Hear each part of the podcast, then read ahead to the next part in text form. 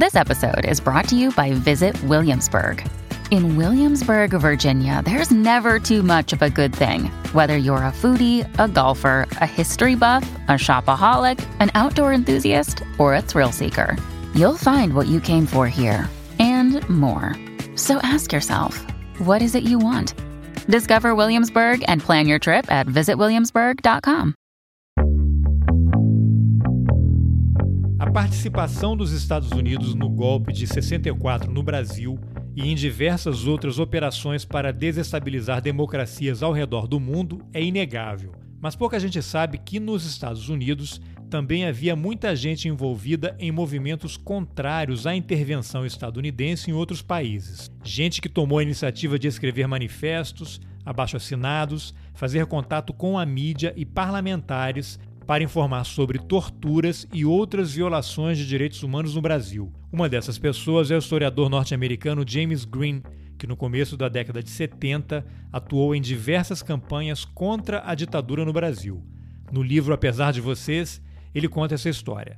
Eu sou Carlos Alberto Júnior e esse é o Roteirices. Vamos nessa. James, antes da gente entrar no, no, livro especificamente, eu queria que você falasse um pouco como é que você se interessou pelo Brasil. Como é que você descobriu que havia uma história a ser contada sobre o Brasil? Então, é a minha formação é um pouco única e importante para entender por que me envolvi no Brasil, porque fui criado pela religião Quaker, que é uma religião protestante progressista, então já tinha uma consciência política muito jovem sobre os direitos civis, contra as guerras, eh, contra a guerra na, em Vietnã. Então, quando eu era muito jovem, já mobilizava com outros jovens contra a guerra no Vietnã e comecei a analisar que era uma ligação essa essa atitude americana em, em Vietnã com uma política mais abrangente. Então, é, quando estava uh, na universidade, eu resolvi viajar para México para aprender espanhol, para entender a realidade do imperialismo na América Latina. Então, aprendi espanhol em 71 e depois, quando eu terminei a faculdade, eu, com mais sete outros jovens, formamos um coletivo para estudar América Latina, morar juntos, uma comunidade. E eu escolhi no nossa uh, nossas reuniões de estudos uh, seminais Brasil. Eu, eu tenho várias teorias de por que escolhi o Brasil para apresentar um trabalho. É, mas, enfim, eu escolhi. E para poder me aprofundar sobre a realidade brasileira, eu procurei informações e, entre eles, é, contatei um grupo em Washington que chamava Committee Against Repression no Brasil, Comitê contra a Repressão no Brasil, que foi organizado por Marcos Arruda, que era um exilado brasileiro.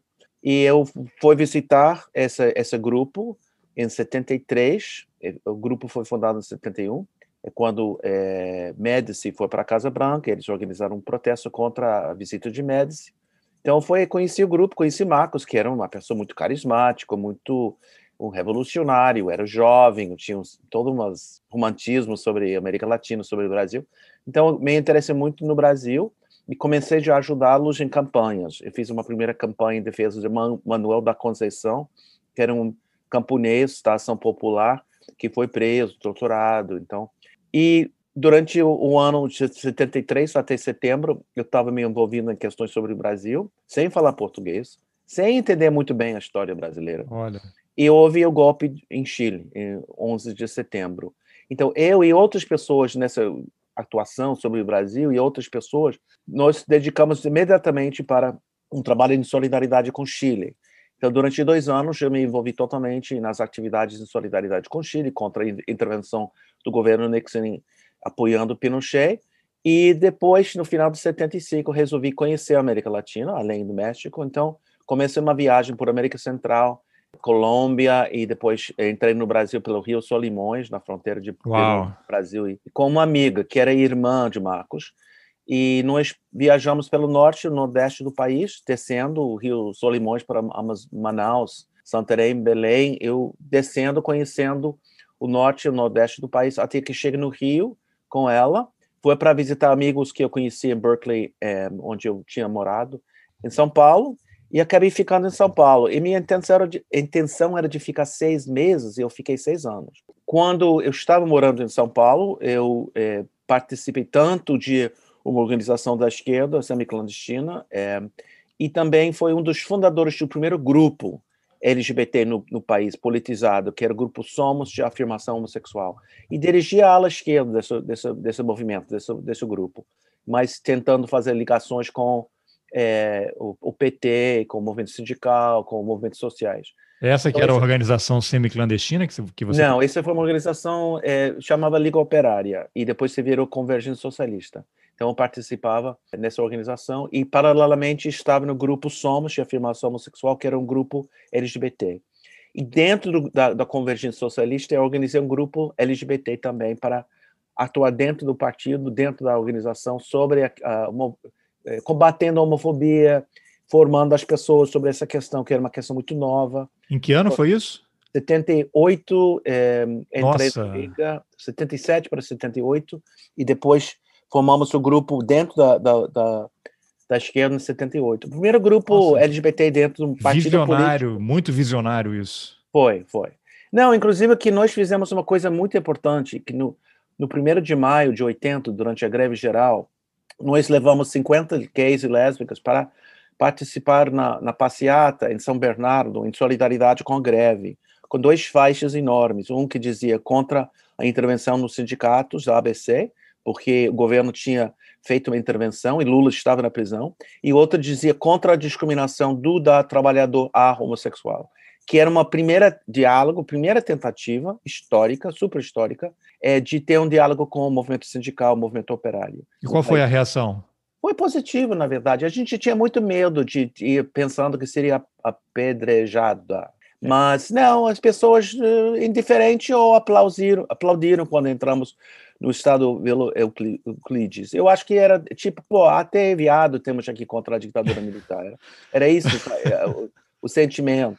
E eu me lembro, anos depois, uma professora que eu suspeito era lésbica, mas nunca, ela nunca assumiu para mim. Ela me falou que esse dia para ela foi fundamental quando ela viu a nossa contingente entrando no, no, no estádio. Ela sentiu um alívio, uma a felicidade, uma uma, uma moção enorme. Então, a minha, a minha função dentro do, do movimento era basicamente tentar ter, ter esse diálogo, não somente com o movimento sindical e operário, mas também com o movimento negro, o movimento feminista. E, e, juntando esses movimentos, entendendo que tinha uma interseccionalidade, embora que eu não usava essa expressão, essa é uma expressão do século XXI. Mas então essa foi a minha militância. É, eu queria só voltar um pouquinho. É, você falou dessa viagem, você entrou no Brasil pelo Rio Solimões. Eu imagino que aquilo, lógico, você já tinha passado pela América Central, que também é uma região muito desigual, com muita pobreza. Você já já estava fazendo, digamos assim, um estágio, né, para o que encontraria no Brasil.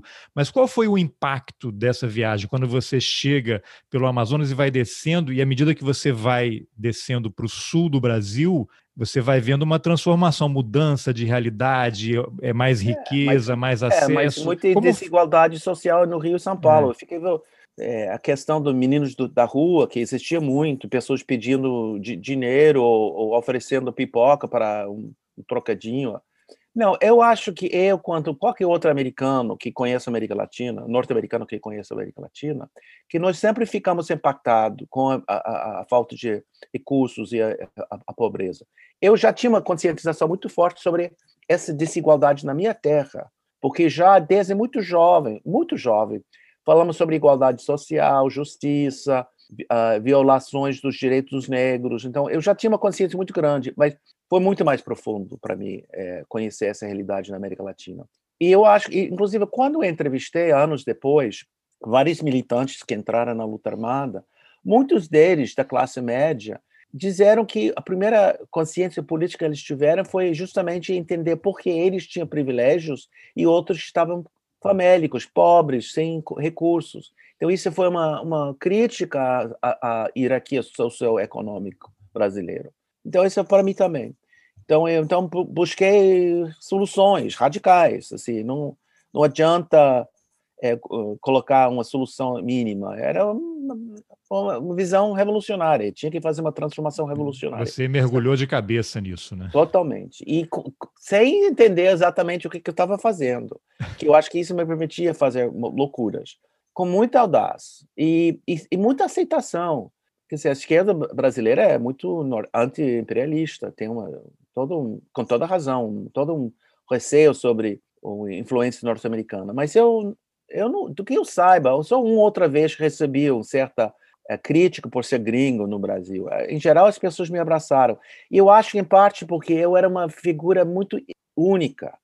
Era gay, alto, loiro, aberto, aberto sobre minha homossexualidade, é, em um momento quando isso não era o norma, e, e, e, politizado. Então, eu as pessoas já achavam muito engraçado essa cara, e gostavam muito de mim. Eu, do que eu sabe, as pessoas não entraram em paranoia sobre isso. Eu era das. Eu acho que porque assim eu não tinha capacidade de inventar uma personagem como eu. É, é curioso isso de você, naquela época, é, ser um homossexual assumido e você ter uma origem de formação é, é, com uma comunidade religiosa como os Quakers, né? Sim.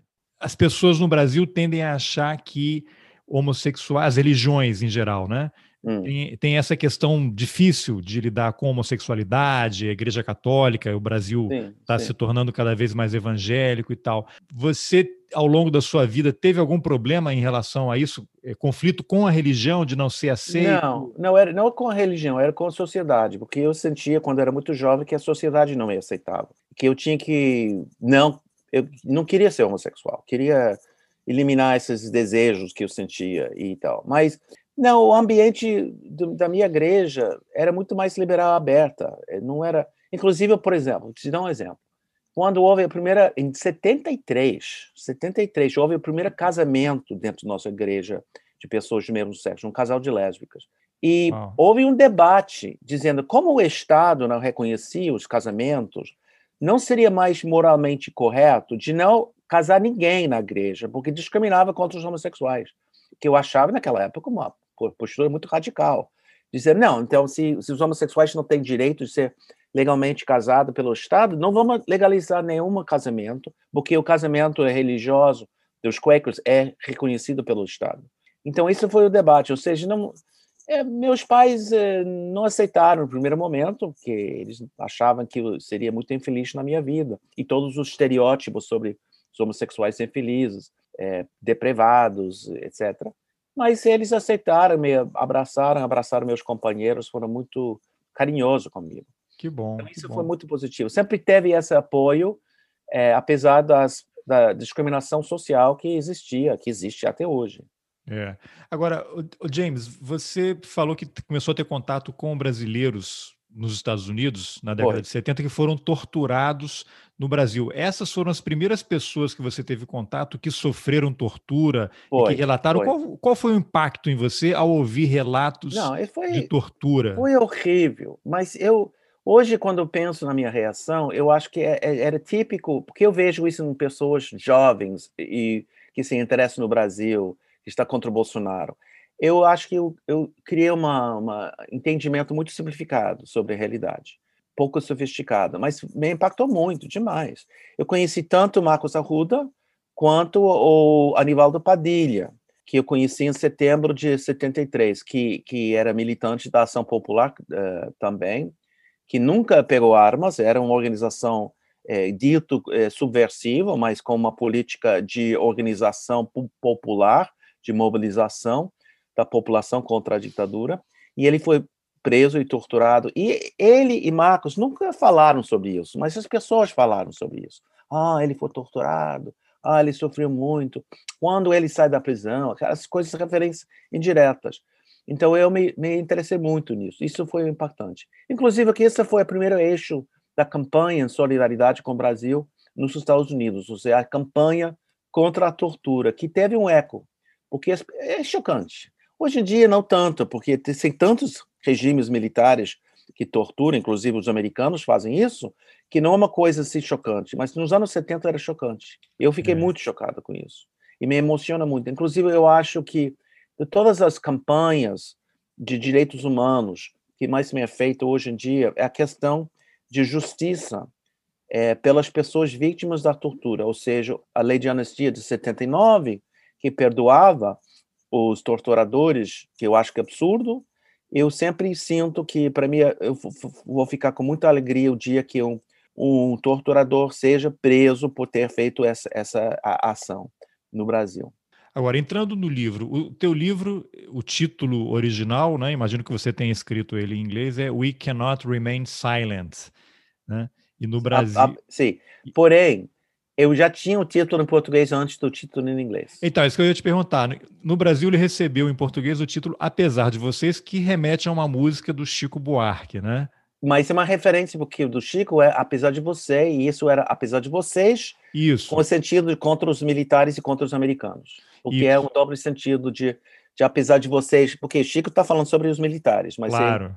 é meu livro. Não, eu já tinha pensado nesse título desde o começo e não traduzia para inglês, porque ninguém conhece o Chico Buarque de Holanda nos Estados Unidos, então não era uma referência é, que ninguém ia entender.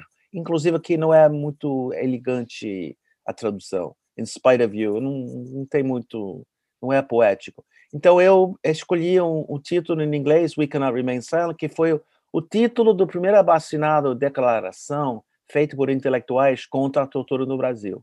Então eles disseram, não, não, nós não podemos ficar calados frente a, a, a gra, grave violações de direitos humanos.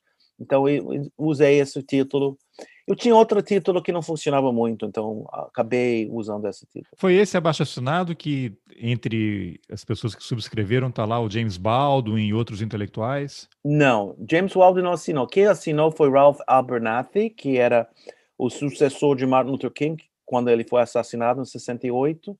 Uh, Andrew Young, que depois foi embaixador, primeiro embaixador, uh, embaixador do, do governo de uh, Clinton, Carter, digo, é, nas Nações Unidas, e alguns intelectuais não porque o, o, movimento no primeiro momento não tinha um alcance muito amplo. Era era um movimento reduzido de pessoas que utilizaram os contatos que eles tiveram de amizades de é, ligações para fazer a primeira campanha não, não, conseguiram no primeiro momento conseguir figuras famosas assim além de Ralph Abernathy que já era importante no movimento pelos direitos humanos, direitos civis. Tá, o que, que você época. pode contar então do eixo, o eixo central ali do livro? Porque no Brasil tem existe essa imagem de que os Estados Unidos são aquele país que interferem no mundo inteiro, se declaram como a polícia do mundo, né? Inclusive todos os presidentes usam aquela famosa frase que a gente fica assim, é, the leader of the free world. Né? Então é. eles promovem, patrocinam, financiam movimentos que desestabilizam governos, que desestabilizam a democracia, invadem os países para impor a sua democracia e não estão muito preocupados se o presidente daquele país é autoritário ou se há um ditador. O importante é que o ditador seja deles. A hora que não é mais interessante, tiram um cara e colocam outro, né? Então, no Brasil é muito arraigada essa imagem dessa interferência dos Estados Unidos. Não, e, e, o livro ele mostra uma outra assim, havia também pessoas do outro lado. Exatamente. Mas a, a, impressão brasileira é correta, porque o, o, a CIA investiu 5 milhões de dólares nas campanhas eleitorais de 62 para desestabilizar o governo de, do, dos governadores que apoiavam João Goulart. E eles apoiaram o golpe, reconhecendo no dia 2 de abril o novo regime militar, financiaram, assim, davam muito dinheiro para o novo governo para a estabilidade econômica e defenderam, basicamente, a ditadura ao longo dos anos, com rara exceção de alguns anos, quando Jimmy Carter começou de distanciar-se um pouco do governo brasileiro, do governo de Geisel. Mas, em geral, não apoiaram, porque é uma lógica de um país que domina a América Latina e dominava desde o século XIX. Então, mas o que, que me chamou muita atenção quando conversava com brasileiros, que eles tem, não tinham nenhum conhecimento de uma, um, um discurso alternativo, um movimento que questionava essa, essa intervenção na América Latina, no Brasil. E como eu tinha participado tanto nesse movimento é, jovem, com 22 anos, com algumas atividades, e depois ativamente no movimento contra a intervenção americana em Chile, que era um movimento nacional, e, e depois contra a intervenção na América Central, eu conheci muito bem as dinâmicas dos movimentos de solidariedade com as lutas populares na América Latina. Então, eu queria contar essa história desconhecido. E, na verdade, embora que eu escrevi o, o livro em inglês, era para o público brasileiro. Isso foi o meu público-alvo e, eventualmente, tem que publicar em inglês porque sou professor na universidade norte-americana, então tem essa obrigação de produzir em inglês. Mas eh, o, o objetivo era justamente para o, o público brasileiro, para conhecer essa história desconhecida sobre esse, esse elemento da, durante o período da ditadura militar. É, tem uma parte muito interessante que eu vou até mencionar aqui, que você mostra como é que a mídia, né, os jornais, as emissoras de TV dos Estados Unidos ajudaram a construir essa imagem de que o governo João Goulart preparava um golpe comunista. E você cita dois artigos no New York Times, escrito pelo Ted Salk, em outubro de 1960, em que ele relaciona diretamente a pobreza no Nordeste com o comunismo. E no segundo artigo, o título era Exército Político de 40 milhões de pessoas na mira da Liga Esquerdista, que é, claro, uma referência às ligas camponesas. E depois o jornal publica um editorial intitulado Os Fidelistas do Brasil, numa referência ao Fidel Castro. Quer dizer, você tem a mídia americana, isso quatro anos antes do golpe, né? Você já tinha uma construção, e o New York Times, que hoje é tido como uma referência, que apoia a democracia e tal, você vê que naquele momento tinha uma postura, não sei se foi algo pontual ou era uma outra visão da mídia americana. Não, é, é, é a auge da, da Guerra Fria, é onde o anticomunismo está muito embutido na cultura americana e essas, essas, essa propaganda funciona muito bem. Então, realmente, não tem uma voz crítica à possibilidade de uma intervenção norte-americana uh, apoiando o golpe ou criticando esse discurso que vai ser muito promovido pelo embaixador norte-americano Lincoln Gordon, que vai vai enviando relatórios constantemente dizendo que João Goulart era manipulado pelos comunistas e se era, era um grande perigo a possibilidade de um golpe comunista para tomar o poder no Brasil. Que sabemos, hoje em dia, é a coisa mais ridícula, não tinha mínima possibilidade disso acontecer.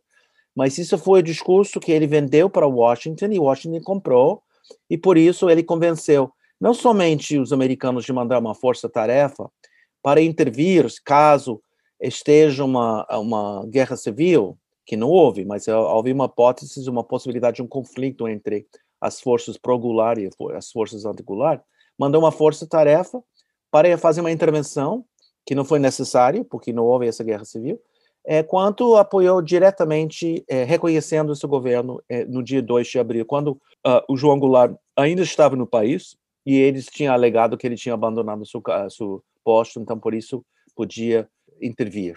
Então, a mídia americana apoiava o golpe e, e não criticava. É complicado, porque nos Estados Unidos apoiavam.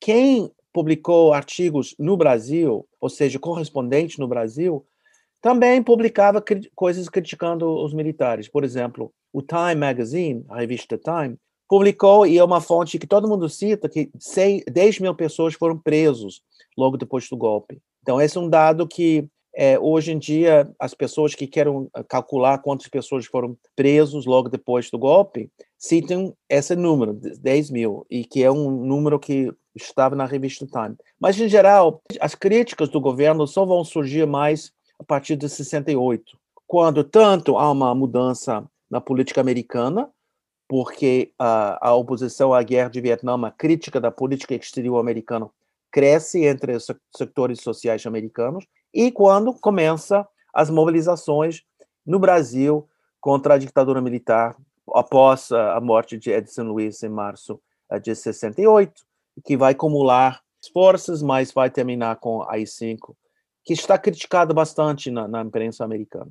Já começa um debate muito forte sobre se devemos ou não devemos reconhecer o governo que decretou a AI-5. E a Nixon acabou reconhecendo e, e, e mantendo o apoio mas há um debate já a partir de 68 e 69. E essa é justamente nesse momento quando começa as pessoas tentar dialogar com a, a sociedade civil, com a imprensa, com os formadores de opinião, para educá-los sobre a realidade brasileira, usando a questão da tortura como eixo principal das suas campanhas. É, tem uma coisa interessante também que você menciona encontros de, acho que do Juscelino Kubitschek com o Kennedy, acho que o Jango também teve com ele na, na Casa Branca. O Kennedy que é tido como um dos grandes presidentes dos Estados Unidos, né?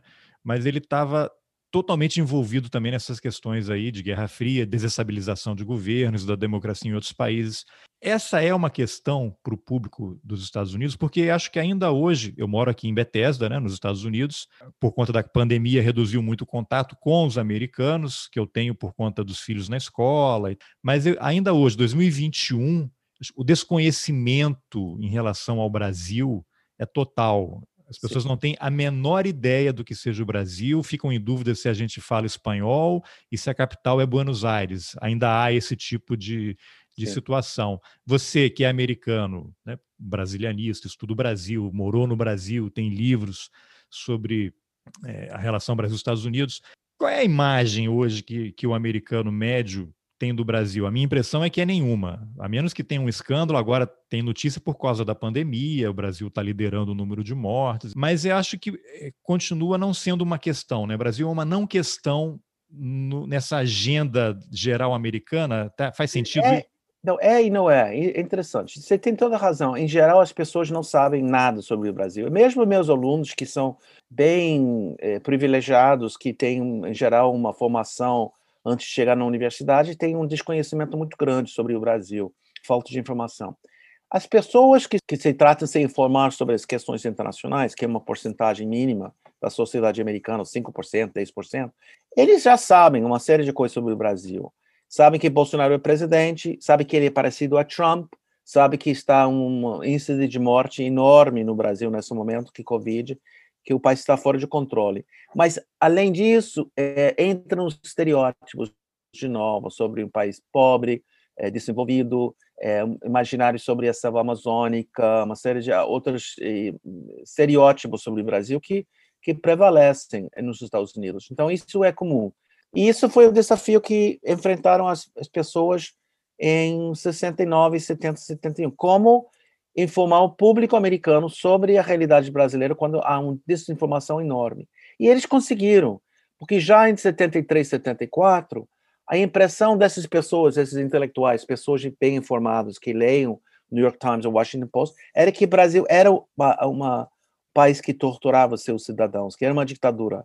Então, isso era positivo no sentido que eles conseguiram reinventar o imaginário brasileiro, ainda com estereótipos, porque era falta de contexto para ter uma, uma leitura mais sofisticada, mas mudou. E como é, hoje em dia, é, eu, eu sou coordenador nacional da rede nos Estados Unidos pela democracia no Brasil, que é uma rede nacional de 1.500 uh, ah, afiliados em 45 estados, em 200 universidades, brasileiros, brasileiros e norte-americanos, e que nós estamos conseguindo mudar a opinião pública, é, mudar pelo menos é, deputados e senadores que estão preocupados com a realidade brasileira, fazendo uma intervenção no Congresso para informar os deputados que fazem declarações, por exemplo, em, em comemoração à, à, morte da Marielle Franco, ou contra é, medidas é, do governo atual contra o povo indígena. Então, existe entre um setor mais informado, um conhecimento não muito sofisticado, porque é um país muito longe, mas existe. E isso é, essa foi a tarefa em 70 e a tarefa hoje em dia, de informar na medida possível um público infelizmente mal informado sobre o Brasil. Hey, it's Ryan Reynolds and I'm here with Keith, co-star of my upcoming film If, only in theaters May 17th. Do you want to tell people the big news? All right, I'll do it. Sign up now and you'll get unlimited for $15 a month in six months of Paramount Plus Essential Plan on us. Mintmobile.com slash switch. Upfront payment of $45 equivalent to $15 per month. Unlimited over 40 gigabytes per month. Face lower speeds. Videos at 480p. Active Mint customers by 531.24 get six months of Paramount Plus Essential Plan. Auto renews after six months. Offer ends May 31st, 2024. Separate Paramount Plus registration required. Terms and conditions apply if rated PG.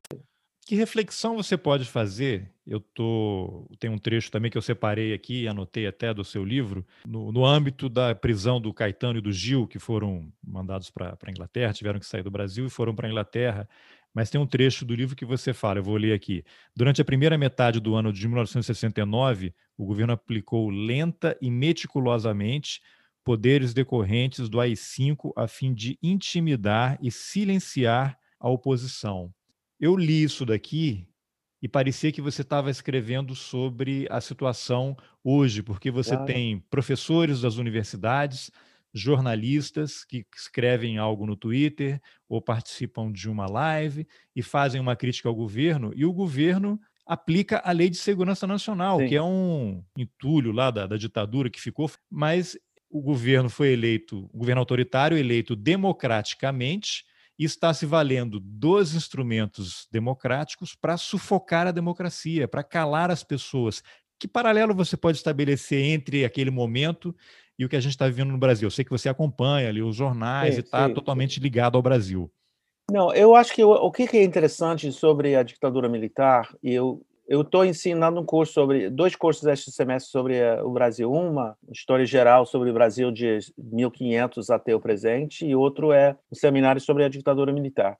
Nos dois cursos, o que, que é o mais importante para as pessoas entenderam que os militares sempre tentaram criar uma fachada democrática, ou seja, diferentemente de Argentina e, e Chile, que fecharam os congressos, eliminaram os partidos políticos, o Brasil tinha que, ou queria, os militares queriam manter uma, uma imagem de que era uma democracia, ou seja, que seguiram a Constituição na sucessão presidencial, que eh, mantiveram os partidos políticos até uh, eh, AI2, em 65, quando eles aboliram, mas inventaram dois partidos, um que dizia Movimento Democrático Brasileiro, para indicar que tinha um movimento democrático no país, e sempre quando eles perderam a possibilidade de controlar a situação, eles mudaram as regras do jogo para manter-se no poder. Eu posso citar vários exemplos disso. Mas por que fizeram isso? Em parte porque o discurso para tomar o poder em 64 era de defender a democracia.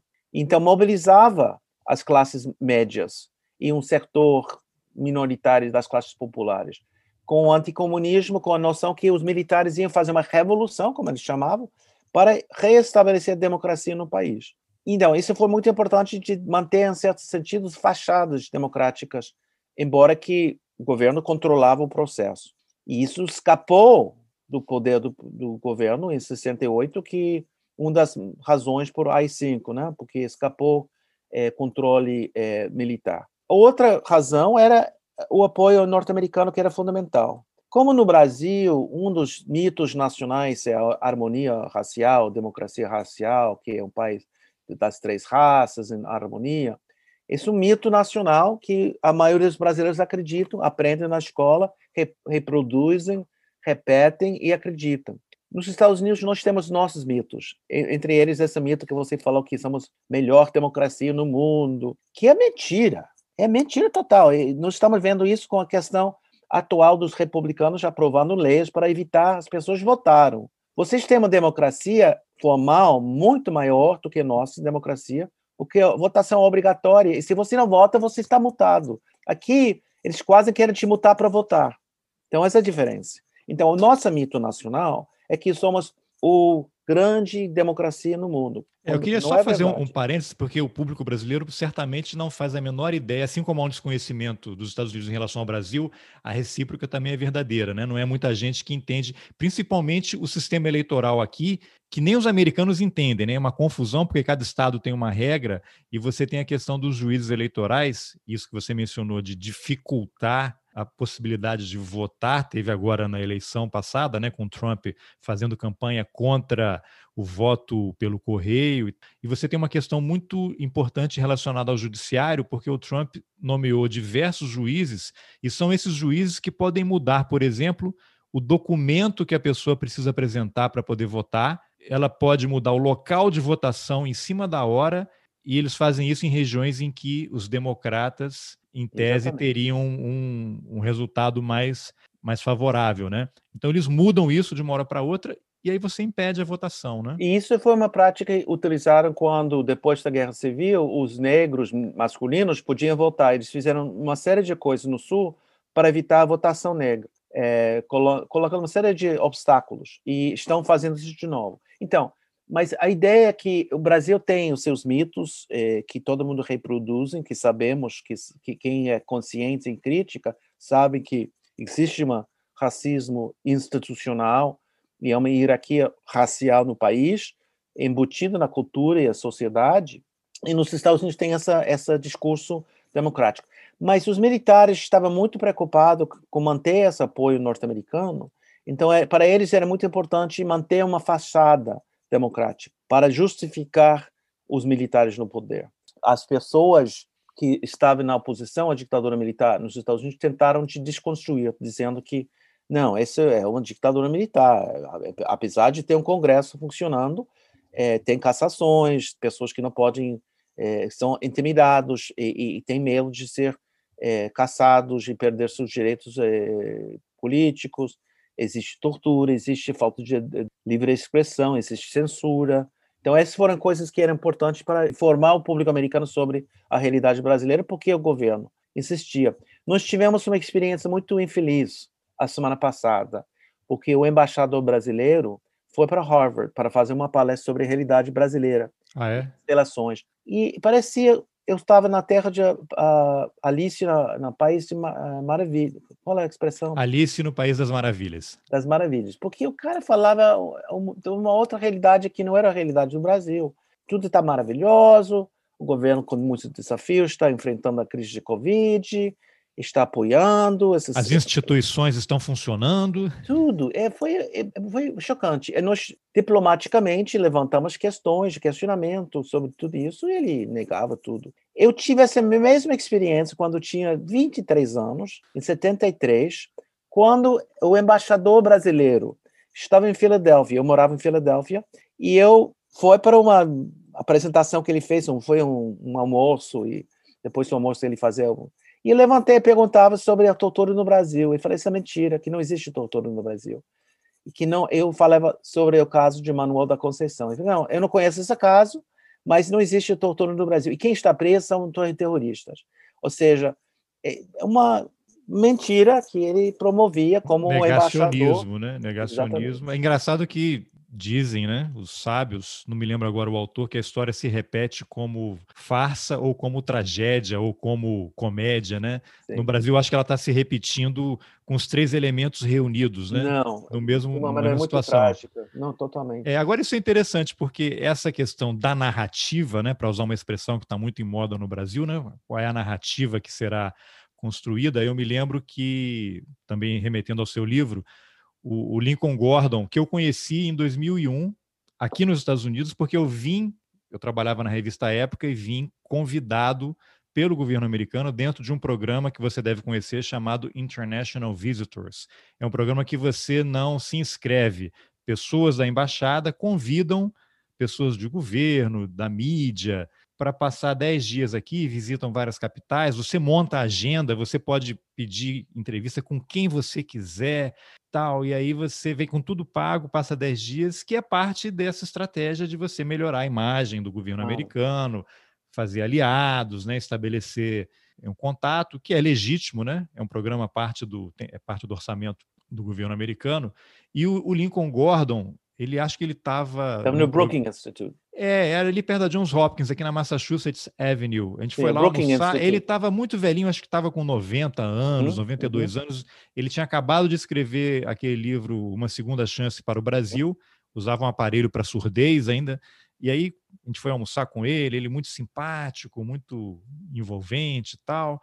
E, mas aí eu lembro que no livro você cita uma conversa dele com Vernon Walters, que era o adido militar no Brasil, tinha chegado, acho que do Vietnã, né? tinha experiência no Vietnã, e o Lincoln Gordon diz para ele: Eu quero três coisas de você: saber o que está acontecendo nas Forças Armadas, ter alguma influência nas Forças Armadas por seu intermédio e, mais importante, não ter surpresas. Isso. Né? E foi o que aconteceu. E aí eu vejo que na semana passada foi o 31 de março, né? Aquela confusão do golpe, e o debate foi 31 de março, 1 de abril, e ninguém se entende, cada um acredita no que quer.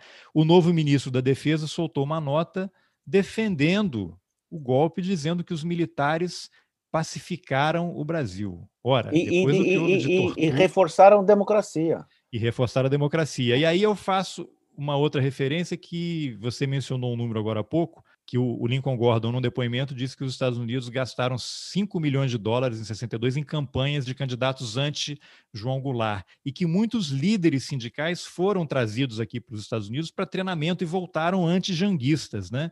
E aí eu, eu queria que você pudesse talvez fazer uma reflexão no momento atual, quando você tem essa relação da Operação Lava Jato no Brasil, em que procuradores da República e o então juiz Sérgio Moro, que depois se tornou ministro da Justiça do governo Bolsonaro, faziam intercâmbio, né? Foram treinados nos Estados Unidos, viajavam para cá. Eu lembro que o Moro, quando ministro da Justiça, numa viagem com o Bolsonaro, foi à CIA em reuniões para fazer sabe-se lá o quê, né? informações sensíveis. Então, essa relação permanece e certamente se aprofundou nesses anos. Isso é teoria da conspiração? Que reflexão não, é possível fazer? Não, agora, eu acredito que você não foi uh, captado, cooptado pela CIA e você não é agente da CIA, não sua função depois não posso, Não posso revelar nada, não posso. Exatamente. Então, então, eu acho que às vezes as pessoas criam uma noção de um todo-poderoso uh, Estados Unidos que tem a capacidade de manipular tudo, e em certo sentido isso tira a agência dos brasileiros, ou seja, se você culpa tudo nos americanos, você não diz que quem foi responsável, basicamente, pelo golpe de 64, pelo Bolsonaro no poder, são os brasileiros. Claro, com apoio muito importante dos americanos. Eu acho que o golpe foi bem, bem sucedido justamente porque o, o, Lincoln Gordon deu aval aos militares para fazer a intervenção, dizendo que os americanos iam reconhecer o novo governo, e ele lutou fez lobby dentro do governo de Johnson para realmente eh, ter esse reconhecimento imediato. Então, isso é verdade, não tem nenhuma dúvida sobre isso, e não tem nenhuma dúvida se, que tem interesse dentro do, do Departamento da Justiça americano que treinaram Sérgio Moro e outras pessoas para um tipo de investigação questionável para pressionar as pessoas para revelar informação sobre pressão de ser é, presos ou, ou condenados e, e, e, com interesses assim de econômicas, sociais e econômicas americanas no Brasil. Não tem nenhuma dúvida sobre isso. Eu acho que tem que ser investigado e revelado. Isso é muito importante. Porém, sempre insisto, apesar disso, é, Bolsonaro é um produto brasileiro. É, o golpe de 64 é um produto brasileiro com intervenção americana fundamental, mas quem mobilizou, quem organizou o golpe, quem fez tudo. Inclusive a questão da tortura. Durante muito tempo, os companheiros companheiros presos queriam eh, eh, insistir que foram os americanos que ensinaram os brasileiros a fazer tortura. Eu não tenho nenhuma dúvida que eles ensinaram a polícia e os militares como melhorar, sistematizar, organizar melhor sistemas de informação, de procedimentos, etc. Mas os brasileiros não tinham que ser ensinado como torturar, porque já tinha uma prática de 350 anos de torturar escravos, africanos escravizados, então, sabem muito bem. E o governo de Getúlio Vargas é, já fazia isso. Eu não, Sem falar em Inquisição, né? A Inquisição, é, a Inquisição que... exatamente. Então, eu acho, que, eu acho que é fundamental manter uma crítica ao envolvimento norte-americano, que eu acho que é fundamental, eu, eu sou, nesse sentido, totalmente a favor, mas eu acho que é importante não simplificar as questões, não criar paradigmas eh, simplificados sobre a realidade. É muito mais complexa, é muito mais sutil do que o bom e o ruim, o mal e essas questões. Maniqueísmo, né? Isso. Agora, você estabelece alguma relação entre aquelas manifestações de 64, aquelas marchas da família com Deus pela liberdade, com essas manifestações que aconteceram, agora menos por conta da pandemia, né? Mas você tinha até antes da pandemia ficar mais grave, Bolsonaro ia para a rua, com gente pedindo a volta do AI-5, fechamento do Congresso, fechamento do Supremo Tribunal Federal e nessa nota do ministro da Defesa, inclusive ele, faz, ele não cita o nome, mas ele faz referência a isso, né? Que o brasileiro foi às ruas pedir que os militares resolvessem, né? Então, os militares são os grandes sábios, são os guardiões da Constituição Federal. Eu comecei a pensar há pouco tempo, essas manifestações que aconteceram agora e ainda acontecem em menor escala, agora com pessoas contra a vacina, né? Fazem buzinaço em frente a hospitais e pedem intervenção militar. Você identifica algum paralelo entre aquele movimento de 64? Porque hoje você, antes você tinha, você tirou o presidente, né? Botou um outro no lugar e, e tivemos a ditadura. Agora você tem um presidente que foi eleito. Né? Ele está lá no cargo e eu não imagino. Vão não, fechar é... o Congresso, o Supremo. Não, a, analogia, a analogia existe. Existe toda uma movimentação de setores conservadores da sociedade em 64, a Igreja Católica, empresariados, eh, sectores das classes médias conservadores, porque, eh, aliás, o Brasil é um país conservador. Muito. Em costumes. Toda, apesar de toda essa noção de carnaval, da alegria, cordialidade brasileira. Existe, é um país muito conservador em muito sentido. A partir de 2013, as mobilizações, que eram uma combinação da esquerda e de direita juntos, e depois é, uma influência forte da direita nas mobilizações, que virou movimento pelo impeachment da presidenta Dilma Rousseff e logo depois instalando o governo é, de Temer e apoiando Bolsonaro na, nas eleições. Existem essas mobilizações. Eu acho que é, é muito mais Bolsonaro está preparando para a possibilidade é, de um go, autogolpe para manter-se no poder, seja antes das eleições ou se ele perde, perde as eleições, chamando fraude eleitoral. Bolsonaro não é uma pessoa muito sofisticada, então ele gosta de copiar muito. Então ele está copiando muito manobras de Donald Trump. E um deles foi Donald Trump insistir, insistir, insistir que houve fraude eleitoral antes das eleições. Então ainda a maioria dos republicanos pensa que foi fraude eleitoral, que Trump realmente tinha ganho, tinha sido vitorioso nas eleições. Então, eu acho que o, o Bolsonaro está preparando para essa possibilidade. Eu acho que essa reorganização das Forças Armadas também faz parte de ter um, os militares que estão totalmente fiéis a ele, a sua política, e, e, e afastar as pessoas que não queriam é, politizar tanto as Forças Armadas, é como a, a possibilidade de fazer um, um, golpe dizendo se Lula for eleito, vamos dizer, que não é, é não é permitível, que temos que eliminar isso e mobilizar as Forças Armadas para manter-se no poder, alegando que foi o vencedor eh, verdadeiro da, da Revolução.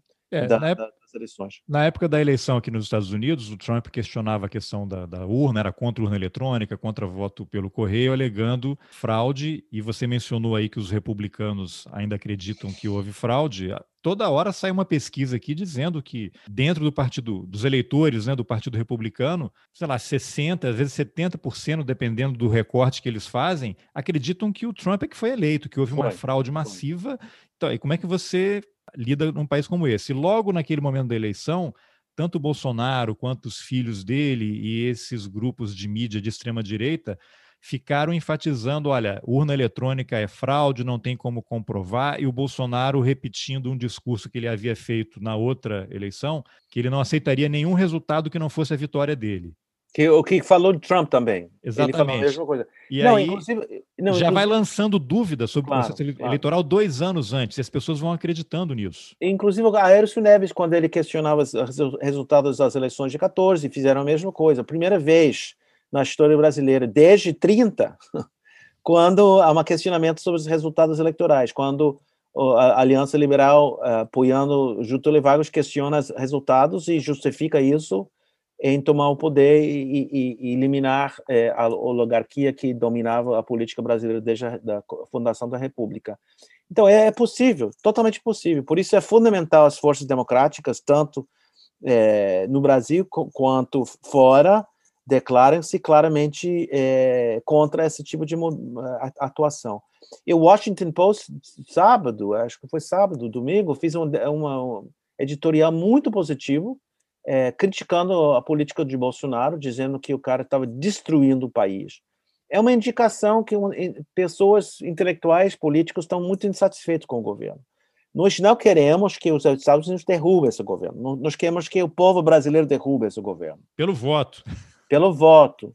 Mas nós queremos apoiar e defender os, as conquistas democráticas das últimos 30, 40 anos e também defender, proteger os líderes populares e sociais que estão sendo muito ameaçados pelo governo, é, sendo assassinados, pessoas como Marielle Franco e, e, e, dezenas de ativistas do MST, outros é, movimentos sociais, é, povos indígenas que estão sendo mortos pelo, pelo, pelos apoiadores desse governo e por sua política genocídio sobre a Covid-19.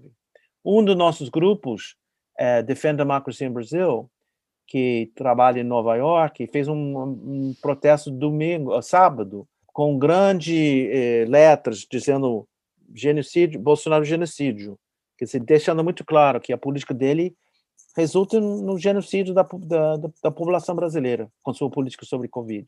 Agora você mencionou uma, uma coisa interessante, uma, uma, coisa que eu concordo, que é Bolsonaro é pouco sofisticado acho que não tem nenhuma sofisticação, mas há um debate muito grande que surgiu recentemente no Brasil por conta dessas mudanças aí dos chefes militares, e tem um coronel da reserva que eu até entrevistei há pouco tempo, Marcelo Pimentel, que ele está desenvolvendo essa teoria do partido militar.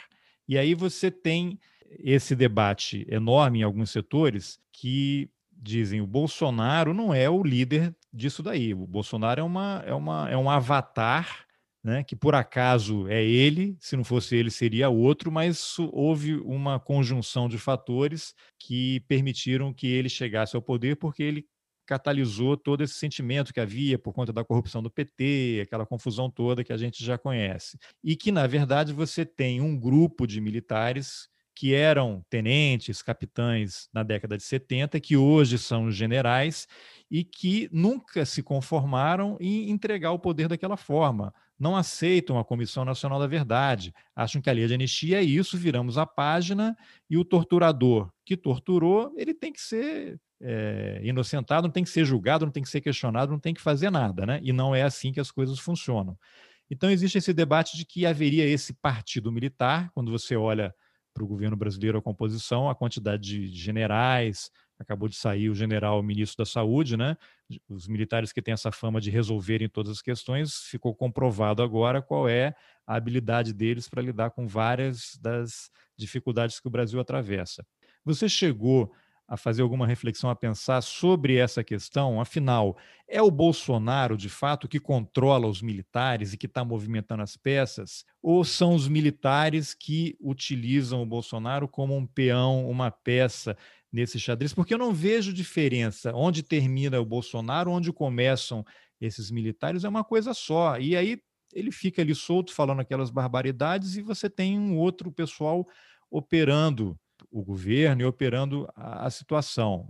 E fica essa coisa: quem é que controla quem? É o Bolsonaro que controla os militares, os militares que controlam o Bolsonaro? É a mesma coisa? Eu não sou especialista sobre a, a, a política militar, então realmente eu estou fazendo observações.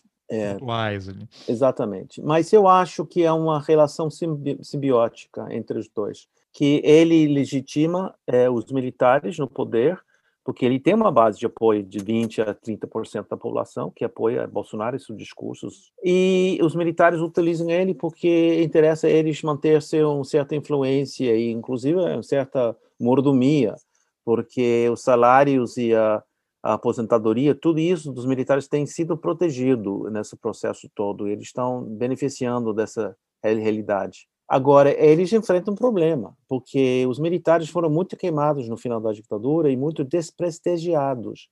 E a Constituinte e todo um processo depois era de controle civil sobre as Forças Armadas, com o Ministério de Defesa, por exemplo. É, e eu acho que eles correm grande risco de ser, de novo, queimados nesse processo, porque eles estão sendo associados com o Covid-19 o desastre. Ao genocídio, ao genocídio. E também, se há uma tentativa de um golpe que não é bem sucedido, é, eles vão ficar cada vez mais eh, queimados. Então, eu acho que é um, é um perigo muito grande que eles estão correndo nesse momento. Vamos ver. Eu acho que, como sempre, a história brasileira é muito imprevisível. Então, não posso exatamente saber o que, vai acontecer nos próximos dois anos, próximo ano e meio, antes das eleições, mas eu acho que os militares têm grandes eh, perigos em eh, ficar tão explícitos.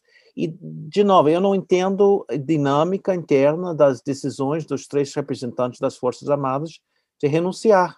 Mas eles renunciaram dizendo que não queria ser sob o controle de um presidente que queria politizar as Forças Armadas. Então, pelo menos tem atritos internos dentro da, dessa partido militar, vamos dizer. Eu não posso dizer em que, quais são as, qual a relação de forças entre os vários vertentes dessa, dessa, desses conflitos, desses, desses uh, atritos, dessas uh, discussões internas. Certamente existem isso. Vamos ver quem prevalece nessa, nessa luta e até que, que momento Bolsonaro serve, porque ele está enfraquecendo a posição dos setores conservadores no país. Essa declaração dos economistas é uma indicação que o grande setor está começando a ver a possibilidade de abandoná-lo, por isso lançando candidatos alternativos da chamada terceira via, Luciano Huck, João Dória, Eduardo Leite, é, a própria Mandetta ou, ou, ou outra pessoa. Então, eles estão procurando. Será que nós temos a possibilidade de largar Bolsonaro, ganhar um segmento da, das pessoas que votaram nele e vencer contra o candidato da esquerda, seja Lula, seja outra pessoa. Então é uma, é, eles estão analisando essa situação nesse momento, porque eles têm grandes chances de perder é, as eleições em, em 22, tanto os militares quanto a, ter, a chamada terceira via. Ah. Para a gente finalizando aqui, você tinha mencionado agora há pouco um manifesto aí que você participou da elaboração e foi entregue para diversas autoridades americanas, inclusive o Congresso, né? Fazendo críticas ao governo brasileiro e apontando erros aí na condução da política. Qual foi a repercussão disso daí? Foi bem recebido e que tipo de, de consequência isso pode ter em termos de Congresso, em termos de acordos comerciais? Que tipo de pressão legítima e democrática as várias instâncias das instituições dos Estados Unidos podem fazer no sentido de não, não, vamos, não vamos tirar o, o Bolsonaro como todo mundo acha, né? Tem que ser tirado pelo voto, o brasileiro é que tem que decidir, mas a partir do momento em que o Brasil se torna o líder na questão de contaminação, de doença, aqui todo dia eu ouço na NPR, que é a rádio pública americana, o Brasil já é associado à variante brasileira. Eu acho que deveria ser a variante Bolsonaro, né? Porque ela é resultado dessa negação, do negacionismo todo do governo. O que você acha que esse tipo de manifesto que você ajudou a realizar pode ter de positivo numa pressão internacional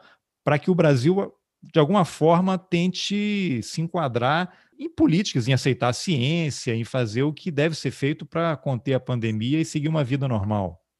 Nós preparamos um dossiê, uma carta, um dossiê para a administração Biden e também circulamos dentro do Congresso. É, foi recebido por vários ministérios do governo dele que sabemos que tomava muito sério. É, a própria embaixada brasileira nos Estados Unidos se assustou e começou a fazer uma campanha de proteger a imagem do Brasil, propondo esse evento em Harvard que eles propuseram e foram para Harvard você não quer que o embaixador venha falar com vocês sobre a situação entre Brasil e os Estados Unidos? Então, eles estão na defensiva sobre esse dossiê que nós é, produzimos. E qual foi o objetivo? O objetivo era de orientar o governo de Biden para ter uma política progressista sobre o Brasil, entre outras coisas, ouvir, por exemplo, nas negociações sobre o meio ambiente, ouvir os movimentos sociais populares, criar condições e mecanismos para que não é somente um diálogo entre os estados, quando o Biden vai organizar essa, essa, essa reunião sobre o meio ambiente em abril, é, no 25, 24, 25 de abril. É fundamental que seja consultado os movimentos de povos indígenas, é fundamental consultar os ONGs que estão trabalhando há anos defendendo a selva amazônica, para ouvir a sua opinião sobre qual a melhor maneira de solucionar os problemas de esquecimento eh, climático e a defesa da, da, da selva amazônica. Então, essas são questões que nós levantamos para, para o governo, que é fundamental de levantar as questões de direitos humanos e os ataques às líderes dos movimentos sociais e populares no Brasil. Eu acho que a gente está tendo uma boa recepção. Eu, eu tenho falado com vários deputados e senadores, ou seus assessores, que receberam, ficaram muito impressionados com a qualidade do nosso relatório, produzido por 30 pessoas e endossado por mais de 100 brasilianistas, especialistas. E então a nossa intenção agora é de seguir esse diálogo com o Congresso, com os uh, as formadores de opinião pública e a política pública, além de mobilizar, na medida possível, a opinião pública contra o governo de, de Bolsonaro e as suas políticas de genocídio. Então, essa é a nossa política, e eu acho que a gente, na medida possível, vamos ter um certo efeito com nossa atividade. Estamos realizando nossa terceira eh, eh, conferência nacional, Congresso Nacional, da nossa rede, para avançar novas políticas para o ano que vem. E eu acho que o ano que vem vai ser um ano muito esse ano e o ano que vem vai ser muito interessante na, na desenvolvimento de solidariedade com o Brasil e também a situação brasileira vai se intensificar com com as eleições de 2022. Tem alguma coisa mais do livro que você queira falar aí? O livro é, é, é, fantástico, né? Eu vou deixar o link depois nas informações do episódio, mas tem algum aspecto que você acha importante destacar? Não, eu, eu para mim foi um grande alegria escrever esse livro, porque eu participava de uma maneira muito mínima nessa nessa nesse movimento nos Estados Unidos, eu era muito jovem, foi para o Brasil, mas eu acho que era muito importante eh, informar o público americano e brasileiro sobre essa realidade, e eu acho que eles servem, em certo sentido, para pensar como fazer as coisas hoje em dia, porque, na verdade, 40 anos atrás, sem internet, sem eh, mídia social, eles tentaram e conseguiram modificar a opinião pública americana, ou pelo menos entre os formadores de opinião e políticos importantes sobre o Brasil. Então, é, com uma situação muito mais sofisticada, estamos tentando fazer a mesma coisa. Eu acho que os exemplos dessas pessoas pioneiros, 40 anos atrás, vale a pena lembrar uh, o seu trabalho e valorizá-lo muito. Muito bem, então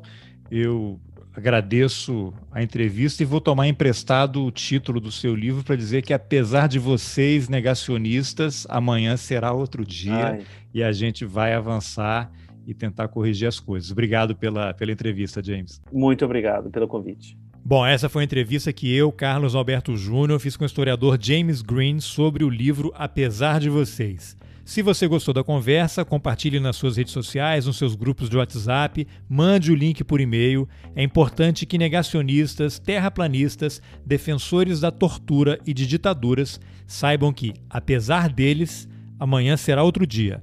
Nas informações do episódio você encontra o link para o livro do James. Lá você também acha o link para o canal de distribuição do Roteirices no Telegram. É só clicar e se inscrever. Se você preferir receber os episódios pelo WhatsApp ou pelo Signal, é só mandar um e-mail para roteirices.gmail.com que eu te adiciono na lista. E se você tiver interesse em colaborar com o jornalismo independente, considere a possibilidade de apoiar o Roteirices. É possível contribuir com qualquer valor. Pelo Pix, por exemplo, você pode ajudar com um real por mês. Os links estão nas informações do episódio.